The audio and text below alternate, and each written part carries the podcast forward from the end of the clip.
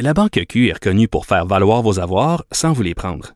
Mais quand vous pensez à votre premier compte bancaire, tu sais, dans le temps à l'école, vous faisiez vos dépôts avec vos scènes dans la petite enveloppe. Hmm, C'était bien beau. Mais avec le temps, ce vieux compte-là vous a coûté des milliers de dollars en frais, puis vous ne faites pas une scène d'intérêt. Avec la Banque Q, vous obtenez des intérêts élevés et aucun frais sur vos services bancaires courants. Autrement dit, ça fait pas mal plus de scènes dans votre enveloppe, ça. Banque Q. Faites valoir vos avoirs. Visitez banqueq.ca pour en savoir plus.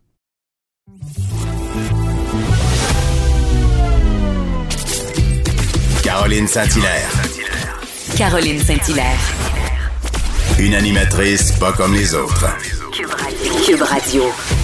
Une autre semaine mouvementée. Euh, Vous êtes nombreux, nombreuses à être confinés. Euh, J'avais envie de vous proposer euh, une petite série parce que, bon, Netflix, vous le savez déjà, a décidé d'augmenter ses tarifs. Alors, suivons la consigne du premier ministre du Québec, achetons local.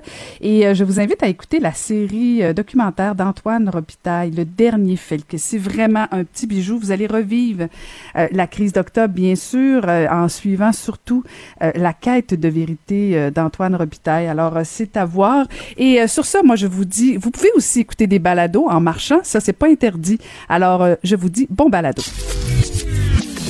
Caroline Saint-Hilaire. Pas d'enveloppe brune, pas de lobbying. Juste la vraie bonne radio, dans les règles de l'art. Cube Radio. Femmes et Sœurs lance une campagne d'envergure pour faire rayonner 100 femmes entrepreneurs québécoises qui changent le monde.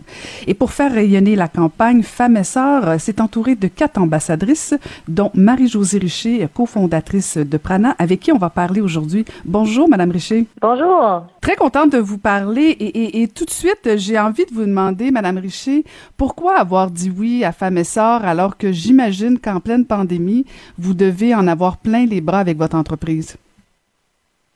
Ben, effectivement, mais c'est sûr que, je veux dire, ce, type de, de demande est toujours euh, alléchante pour moi, dans le sens que j'aime beaucoup ça, motiver les femmes entrepreneurs qui sont surtout des catalystes du changement. Puis, euh, en fait, je pense que c'est important de, de un peu montrer la voie pour ces femmes-là, de, de, de dire que c'est tout, tout est possible, puis de, de leur donner en fait euh, des modèles féminins de tous les horizons pour que de plus pour que plus de femmes en affaires se lancent. Pour moi, c'est vraiment un, beau privi- privilège euh, en fait euh, de de- d'avoir cette position-là. Donc, euh, votre rôle, ça consiste à, trouver euh, ces femmes-là euh, qui sont des femmes entrepreneurs, qui euh, qui ont fait leur marque, euh, qui ont créé leur entreprise. Euh, Comment comment vous vous trouvez ces femmes-là? Comment vous partez à la recherche de ces femmes-là?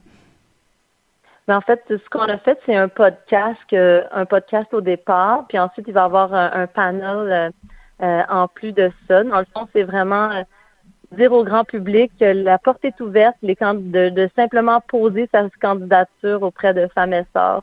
Euh, dans le fond, c'est de montrer différents modèles. On est quatre amb- ambassadrices euh, qui participent à certains événements pour justement recruter euh, les femmes qui sont intéressées. Mhm, mhm. Euh, euh, Madame Richer, j'ai fait de la politique et à chaque fois que j'essayais de solliciter des femmes en politique, euh, euh, c'était toujours difficile. euh, Elles doutaient toujours. Est-ce que c'est la même chose au niveau des femmes entrepreneurs? Est-ce que euh, quand vous les appelez ou vous les rencontrez, est-ce qu'elles se demandent pourquoi pourquoi elles devraient soumettre leur candidature pour ce genre de, de concours-là, de campagne? Est-ce que vous avez la même résistance ou au contraire elles embarquent volontairement? Je dirais que je veux pas généraliser, mais il y en a certaines que pour oui, c'est ben oui, bien sûr, j'embarque. Puis il y en a plusieurs, par contre, euh, en fait, autour de moi, qui, qui m'ont communiqué. En, leur- en fait, c'est moi qui les ai approchés. Je leur ai dit, ben, il me semble que tu devrais participer. Oh non, euh, mais mon, ma business n'est pas assez grande. Il me semble que non, je fais pas l'affaire. Euh, on- on- Puis moi-même, je l'ai ce doute-là en moi à, à propos de moi-même. Donc, je comprends vraiment les femmes qui, qui doutent, euh, sont pas assez. On n'est jamais assez finalement. Euh, puis je leur dis, mais non, tu sais, c'est, pas besoin de faire euh, 50 millions de dollars de chiffre d'affaires, t'as pas besoin d'avoir 50 employés. C'est vraiment un, programme qui est abordable pour tout le monde. Le but, c'est de mettre à l'avant les femmes en affaires qui viennent de tous les horizons, comme je disais tantôt. Donc, tu sais, que tu fasses 100 000 dollars, euh, 5 000 dollars de chiffre d'affaires ou 50 millions, je pense qu'il faut pas douter, il faut se lancer dans cette aventure-là. Puis c'est ça aussi l'entrepreneuriat, c'est un peu sortir sa zone de confort. Fait que je leur dis, écoute, tu as le droit de douter, mais le doute mène à rien. On sort de sa zone de confort, puis on ose. Hmm, j'adore ça. Le doute, le doute mène à rien. C'est si j'avais entendu ça plus jeune, ça aurait peut-être été porteur. Euh, euh, Madame Richer, dans, dans, le concours, on parle du fait que euh, on, souhaite que les entreprises les, de ces femmes-là respectent quand même les objectifs du développement durable. On parle de 17 objectifs pour, pour changer le monde. chez vous, chez, chez Prana, comment, comment vous avez l'impression de changer le monde? Ben c'est sûr que nous, c'est au-delà des produits que l'on fabrique c'est certain qu'on veut utiliser l'entreprise comme une force pour le bien commun, dans le fond comme un moteur de changement. Puis on a vraiment à cœur l'impact euh, de, nos activités d'affaires sur la société, sur la communauté, les consommateurs, nos employés, mais aussi, l'impact sur la planète. Donc, au, jour le jour, euh, on regarde pas seulement notre performance financière, on regarde aussi notre implication sociale, notre impact sur l'environnement, puis on a mis plusieurs initiatives en place pour faire en sorte que justement notre business serve à, rendre le monde meilleur, en fait. Euh, on parle beaucoup euh, du fait que la pandémie euh, a, probablement créé plus de victimes chez les femmes que chez les hommes pour plusieurs raisons.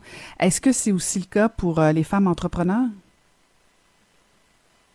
C'est dur à dire pour moi. J'ai pas, euh, j'ai justement demandé à Femme et euh, des statistiques. C'est tout frais. Euh, moi, ce que je ressens, c'est que vraiment pour les femmes entrepreneurs, c'est difficile dans le sens où il y a tout l'aspect de conciliation travail-famille. Moi, moi, je le ressens beaucoup, en tout cas chez moi du coup que les enfants n'étaient pas à l'école, ben là, il fallait que je travaille finalement de 9 heures le soir quand ils sont couchés jusqu'à 3 heures du matin. Puis là, c'est comme un épuisement à un moment donné auprès de quelques mois euh, que, que c'est pas soutenable ce, mm. rythme-là. Puis je l'entends même aussi de, de, mes employés qui disaient ben, tu sais, j'ai des enfants de 2, 4 ans à la maison, faut que faut que je sois sur des dans, dans, dans des meetings, faut que je rencontre des clients virtuellement, tout ça. Puis je, j'arrive juste pas. Donc, je sens vraiment que, que le poids de la famille tombe souvent, encore aujourd'hui en 2020, sur la femme. Mm. Et en situation de pandémie, quand il n'y a pas l'école ou les garderies qui sont ouvertes, ça a été, je crois, hyper épuisant euh, pour les femmes. Est-ce que vous euh, ouais, c'est ça. Est-ce que vous pensez que, que, le gouvernement devrait faire quelque chose? Est-ce qu'il a un rôle à jouer ou si c'est euh, davantage un rôle que devraient prendre les entreprises? C'est une bonne question. Je pense que. ben, peut-être, ça peut peut-être être un rôle partagé aussi, là. Ouais, je pense que c'est ça, en fait. Je pense que tout le monde doit y mettre du sien, que ce soit là, euh, dans le couple. En, tu sais, je veux dire, il faut que l'homme aussi fasse sa part, mm-hmm. euh, mais aussi au niveau gouvernemental, je suis certaine qu'on pourrait mettre euh, des lois qui, qui, puissent vraiment aider la femme entrepreneur, aider même les femmes employées. Euh, c'est sûr qu'au niveau des, des, employeurs, on peut faire, euh, on peut vraiment là, faire des actions concrètes, mais quand c'est statué par le gouvernement, j'ai l'impression que les gens prennent ça vraiment au sérieux, puis là, on a juste plus le choix, en fait. Mais je pense que mm-hmm. ça serait important que le gouvernement prenne pas une décision du haut de, de, de sa tour d'ivoire. Je pense que c'est important qu'il consulte les femmes dans ces situations-là et qu'on en vienne ensemble à une solution. Mhm. Vous parlez de la tour d'ivoire, je trouve ça euh, très intéressant parce que le gouvernement euh, de M. Legault a été critiqué au départ sur justement la relance économique où on trouvait qu'il manquait de femmes euh, et qu'il n'y avait pas tellement la sensibilité. Là. et il est allé chercher Mme Lebel au niveau du Conseil du Trésor pour, bon, quand même démontrer une ouverture. Est-ce que vous avez l'impression, bon, là, on parle plus beaucoup de la relance parce qu'on est peut-être un peu retourné en confinement pour presque la moitié du Québec, pas dire le deux tiers, mais en même temps, est-ce que euh, la relance économique, vous avez l'impression que le gouvernement du Québec, et sans, sans jeter de blâme ou euh, quoi que ce soit, là, on est en, mode proposition, suggestion, est-ce que euh, vous pensez que le gouvernement du Québec pourrait faire plus pour impliquer les femmes au niveau de la relance?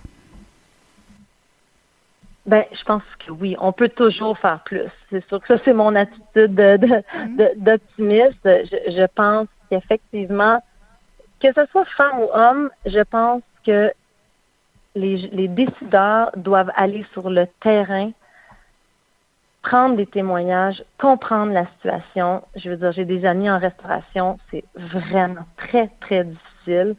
Euh, et, je, pense que ça prend des gens sur le terrain pour voir qu'est-ce que les hommes et les femmes vivent, et ensuite en venir à, à qui, qui sont sont, je crois peut-être, qui vont être moins qui, vont être peut-être j'aime être dans le gouvernement, là, on va se le dire. Je pense qu'il faut vraiment euh, faire beaucoup, euh, beaucoup de choses, puis de concilier beaucoup d'enjeux, puis en venir à une décision. Euh, mais mon aide, mon aide de terrain, en fait, de consultation au niveau du terrain. mais il y a plusieurs organismes qui quand même qui existent comme Femmes et pour vraiment promouvoir l'entrepreneuriat chez les femmes. C'est à mm-hmm. travers aussi ces organismes-là que le gouvernement peut avoir une voix et aussi un feedback du terrain. Vous parlez de femmes et sœurs euh, parce que, bon, euh, vous êtes une des ambassadrices euh, pour, pour le concours. les femmes d'affaires peuvent déposer leur candidature du 15 septembre au 13 octobre. Par la suite, donc, vous allez être les quatre ambassadrices à délibérer sur, sur, sur, sur quoi? Est-ce que ça aboutit sur une grande gagnante ou c'est quoi la, la finalité? Ben, je crois pas que c'est nous qui sont finalement les, les, les dragons de fer. Euh, je pense que ça va être vraiment un, comité. Nous, on est en bas, on est là pour les femmes pour assez euh, qu'elles ont besoin de la visibilité finalement, qu'elles ont besoin de cette visibilité-là pour connaître leurs produits, qu'on puisse les acheter, qu'on puisse consommer de façon responsable, qu'on puisse connaître leur histoire.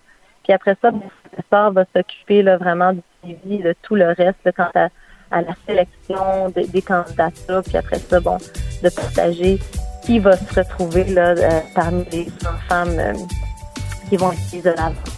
Parfait, excellent. Ben merci beaucoup de nous avoir parlé. Alors, euh, ben bonne campagne et bonne chance au niveau de votre entreprise, Madame Richer. Merci beaucoup, Madame Cécile. Merci. C'était Marie-Josée Richer, cofondatrice de Prana.